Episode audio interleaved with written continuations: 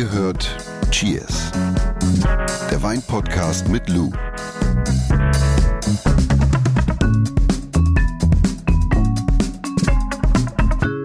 Ja, ich würde sagen, willkommen zu Cheers. Hallöchen. Mit unserer Weinexpertin Lou und äh, mit mir Jonas und jede Woche mit einem leckeren Mitbringsel von dir, Lou. Was hast du heute mitgebracht? Der Wein der Woche. Ich habe, ist ein bisschen witzig, okay. Ich habe einen sehr kalten Weißwein mitgebracht. Der, der Eis. Ihr, ihr könnt es nicht sehen, aber die Flasche ist nicht nur beschlagen, sondern Freunde. ich meine kleine Kristalle zu sehen. Also ich wollte den äh, Wein irgendwie schnell runterkühlen und dann haben wir irgendwie Mittag gegessen und dann haben wir eben gesagt, der Wein und ähm, jetzt haben wir so einen, so einen sehr kalten Wein. Und wir Das haben den ist- kurz ins Gefrierfach gepackt. Aber das ist lustig, weil man selbst, wenn man nicht Weinexperte ist, traut sich ja sowas immer nicht dann zuzugeben. Ah, Ich hau den mal kurz in den Gefrierer, dann ist er schnell kalt. Voll, Darf man hallo? das? Beste. Nein, wirklich, ist wirklich gut. Meine Ja? ich ernsthaft. Nein, Also ja, rein ganz im ins Ernst. Also wenn du wirklich vergisst, dass Besuch kommt, dann hau den kurz in den Gefrierer, stell dir halt einen Wecker und mach das nicht so wie wir. Oder beziehungsweise wie ich.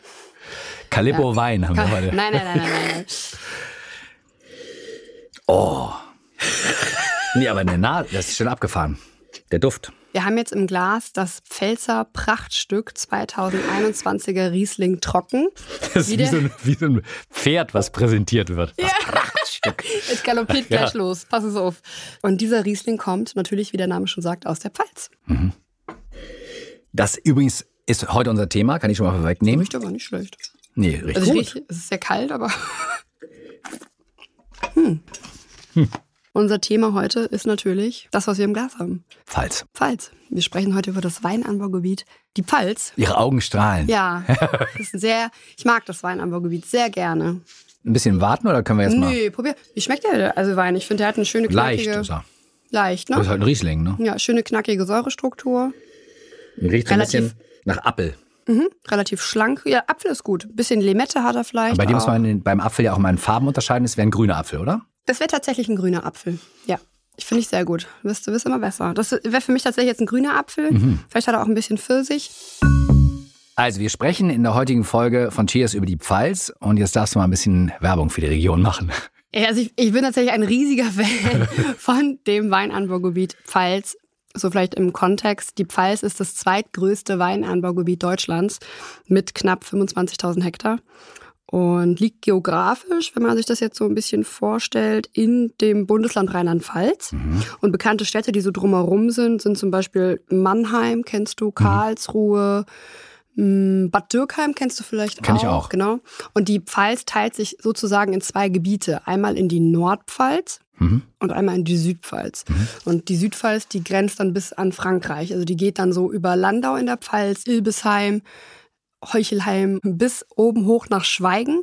Und in Schweigen sind wir dann schon an der Grenze zu Frankreich, nämlich zum Elsass. Du bist ja oft da. Spürt man das? Ich war früher oft da, da kann Also- ich so ein bisschen aus dem Nähkästchen plaudern. Ich habe ja in Geisenheim studiert und Geisenheim, da waren natürlich äh, viele aus den jeweiligen Weinanbauregionen unterwegs und mein Ex-Freund, der war Südpfälzer und dementsprechend habe ich so eine Liebe zu der Pfalz entwickelt. Gerade die Südpfalz finde ich besonders schön. Die ist, ja, ich weiß nicht, die Pfalz, das muss man, also das ist für mich eine mit der dynamischsten Weinregionen, die wir in Deutschland haben. Nee, ohne Witz. Du hast Rheinhessen, das ist das größte Weinanbaugebiet, aber da ist halt nichts. Da ist kein Restaurant, kein, ich will jetzt echt kein Rheinhessen-Bashing machen, aber ich sage halt immer liebevoll Klein Texas, ja, also ist halt Rebe, Rebe, Rebe, aber du hast halt keine wirkliche ich weiß nicht, da fehlt so ein bisschen die Kultur. Und in, du hast in, in der Pfalz, hast du halt die Nordpfalz mit Neustadt an der Weinstraße, also Bad Dürkheim, Neustadt an der Weinstraße und alles drum und drum. Dann hast du die Südpfalz, auch alles so liebliche Dörfer. Du hast tolle Straußwirtschaften. Du hast halt so eine Gemeinsamkeit da. Diese Kultur, die wird einfach so wunderschön gelebt und auch vom Önotourismus her. Du hast Weinwanderwege, Radwege, die gehen durch die. Also es ist einfach, es, das ist schon eine sehr dynamische und vorbildliche Weinregion Deutschlands. Wir versuchen mal einen Marketing-Slogan zu finden. Die Pfalz rockt, ne? Und es steht das Deutsche Weintor in der Pfalz, das weiß ich auch. Ja, das ist Der in, äh, Beginn dieser Weinstraße, ne? Genau, und das ist in Schweigen. Das ist an der Grenze zum Elsass. Schweigen äh, in der Südpfalz. Zum Einordnen, wie viele Weinanbaugebiete gibt es denn in Deutschland? Also wir haben in Deutschland 13 Weinanbaugebiete. Zusammen bewirtschaften wir eine Fläche in Deutschland von knapp 100.000 Hektar. Mhm. Und das, um das in den Kontext zu setzen, ist fast genauso groß wie das französische Weinanbaugebiet Bordeaux. Also da siehst du mal, wie klein Deutschland eigentlich im Vergleich zu Frankreich ist. Ja. Aber qualitativ können wir uns doch hier und da mal messen, finde ich. Definitiv. Was ist denn ganz typisch dann für die Pfalz? Das Pfälzer Dreigestirn. Nein, Quatsch. Also ja, also was ist so typisch für die Pfalz, ne? Also neben dieser hervorragenden Kultur, ja, so von Saumagen über Leberknödel, Sauerkraut und Co., äh, die Leberwurst, ja. Und ist das deins, das Deftige? Ich finde das schon geil. Ja? Also ich, also ich finde das herrlich, ne? Also wenn du auf so einem richtig tollen Weinfest bist, so in Deidesheim oder so, und dann in den, in den Straußwirtschaften sitzt und so einen richtig tollen ähm, Saumagen isst mit Sauerkraut und ich, ich mag das gerne und dazu eine anständige Pfälzer Riesling Riesling-Schorle, natürlich original serviert im Duppeglas. Ah. So, ein, so ein halb, halber Liter Bomber ist das.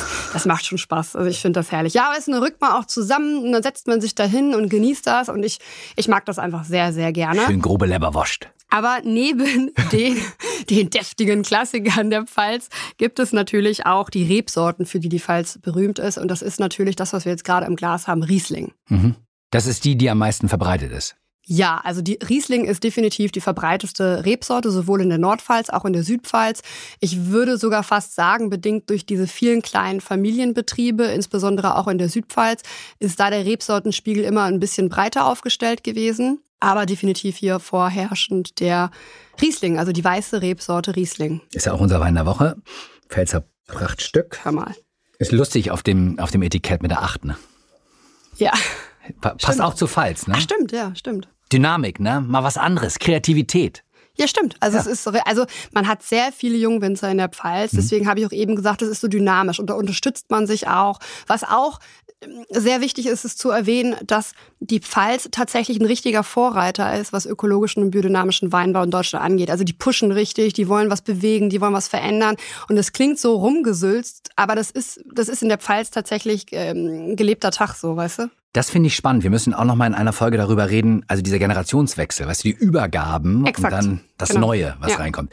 Aber lass uns noch mal über die Rebsorten sprechen. Also Riesling hast du erwähnt, es gibt ja noch mehr, oder? ja, Pfalz? also Riesling ist auf jeden Fall die Nummer eins. Dann ganz wichtig für die Pfalz sind auch die Burgunderweine, mhm. vornehmlich der Weißburgunder und der Spätburgunder. Da geben gerade nämlich die Söhne und, und Töchter der jeweiligen Winzerfamilien richtig Gas. Und mein Ex-Freund hat gesagt, ich soll aber auch nicht den Grauburgunder außen vor lassen, weil Grauburgunder auch eine wichtige Rebsorte für viele Betriebe ist, die die Region auch ein Stück weit immer nach vorne gebracht hat, auch wenn das vielleicht nicht viele hören wollen, weil das natürlich immer so der Einstiegswein ist. Ne? Ja. Gerade so bei Weinanfängern ist natürlich Grauburgunder so der Wein, mit dem du so die Türe aufmachst. Und deswegen ist Grauburgunder für die Region auch immer wichtig gewesen. Und was man auch natürlich extrem viel findet mittlerweile sind auch ähm, Rotwein-Cuvées die durch internationale Rebsorten geprägt sind, also beispielsweise Merlot, Cabernet Sauvignon, einfach bedingt durch das wandelnde Klima auch. Ja.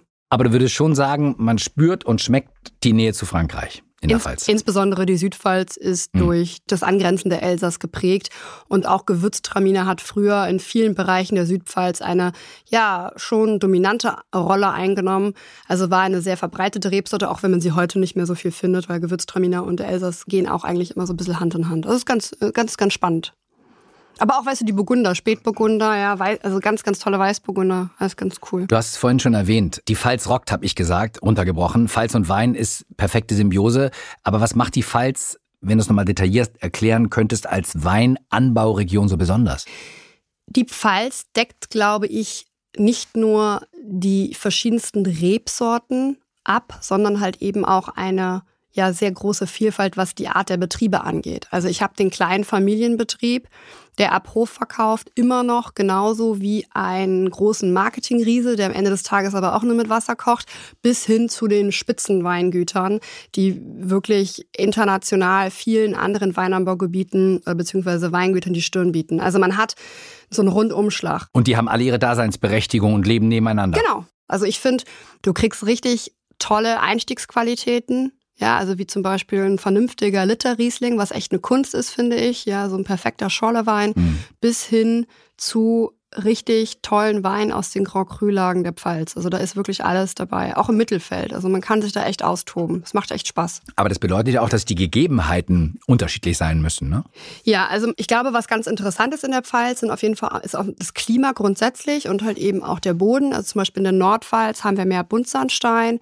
Wenn man dann weiter südlich fährt, dann fängt es an mit, mit, mit viel Löss und, und Sandböden oder Lösslehmböden. Man hat dann immer so ein bisschen Sand und man hat tatsächlich in der Südpfalz auch viele, also äh, Böden mit einem sehr hohen Kalkanteil.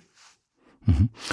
Du hast vorhin gesagt, es gibt äh, viele, wie sage ich am besten, junge Talente äh, in der Pfalz. Ähm, also junge Winzer, die, die was bewegen wollen. Du hast die Kultur gelobt.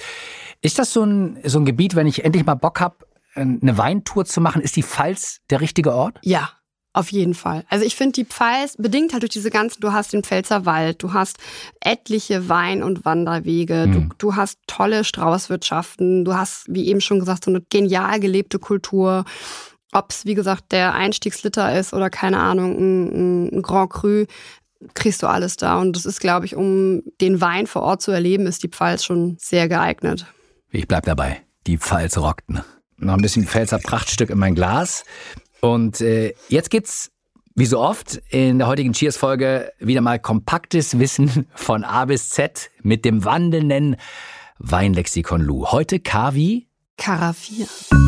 Lou's Weinlexikon. Karaffieren, aka belüften. Damit meint man eigentlich nur das Umfüllen eines Weins aus der Weinflasche in eine Glaskaraffe. Dazu kann man auch ganz einfach so Milch Karaffen nehmen, also so Milchglaskannen, die man auch ab und zu bekommt. Das reicht völlig aus. Man muss sich da nicht irgendwie so ein teures Zubehör kaufen.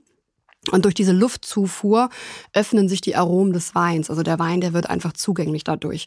Und man muss nicht jeden Wein karaffieren, probieren geht über studieren. Auch hier, wenn man sich unsicher ist, einfach einen Teil des Weins nur karaffieren und dann nebeneinander vergleichen. Einmal direkt aus der Flasche und einmal den karaffierten und dann einfach das machen, was einem besser gefällt.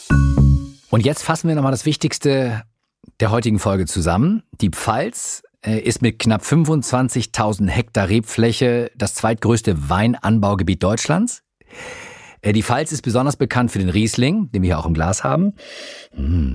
Äh, aber auch ganz groß sind, du hast es gesagt, Burgunderweine, wie zum Beispiel Weine aus den Rebsorten Weißburgunder und Spätburgunder. Genau. Und in der Pfalz gibt es noch eine Menge Familienbetriebe und ganz, ganz viele junge Talente, die was bewegen und anderen berühmten Anbaugebieten der Welt boah, die Stirn bieten, kann man sagen. Ne? Mit ihren Qualitäten definitiv. Es mit ihnen aufnehmen, ja. Und es ist eines der, kann man sagen, dynamischsten Weinanbaugebiete Deutschlands. Ja, also da wird Kultur noch richtig gelebt und die bringen was nach vorne. Macht Bock. So, schenken wir noch was ein? Schenke mal noch was ein. Schenke mir noch was ein. Noch was äh, ich habe noch einen fürs Phrasenschwein, ne? Hä? Was? Willem Busch hat mal gesagt, ein Trinkgefäß, sobald es leer, macht keine echte Freude mehr. Okay, in diesem Sinne. Cheers. Cheers. Schickt uns eure Fragen, cheers.edeka.de und äh, schaut auch mal bei Insta vorbei. Und äh, ja, wir freuen uns natürlich immer über fünf Sterne. Tschüss. Cheers. Dieser Podcast wird euch präsentiert von Edeka. Wir lieben Lebensmittel.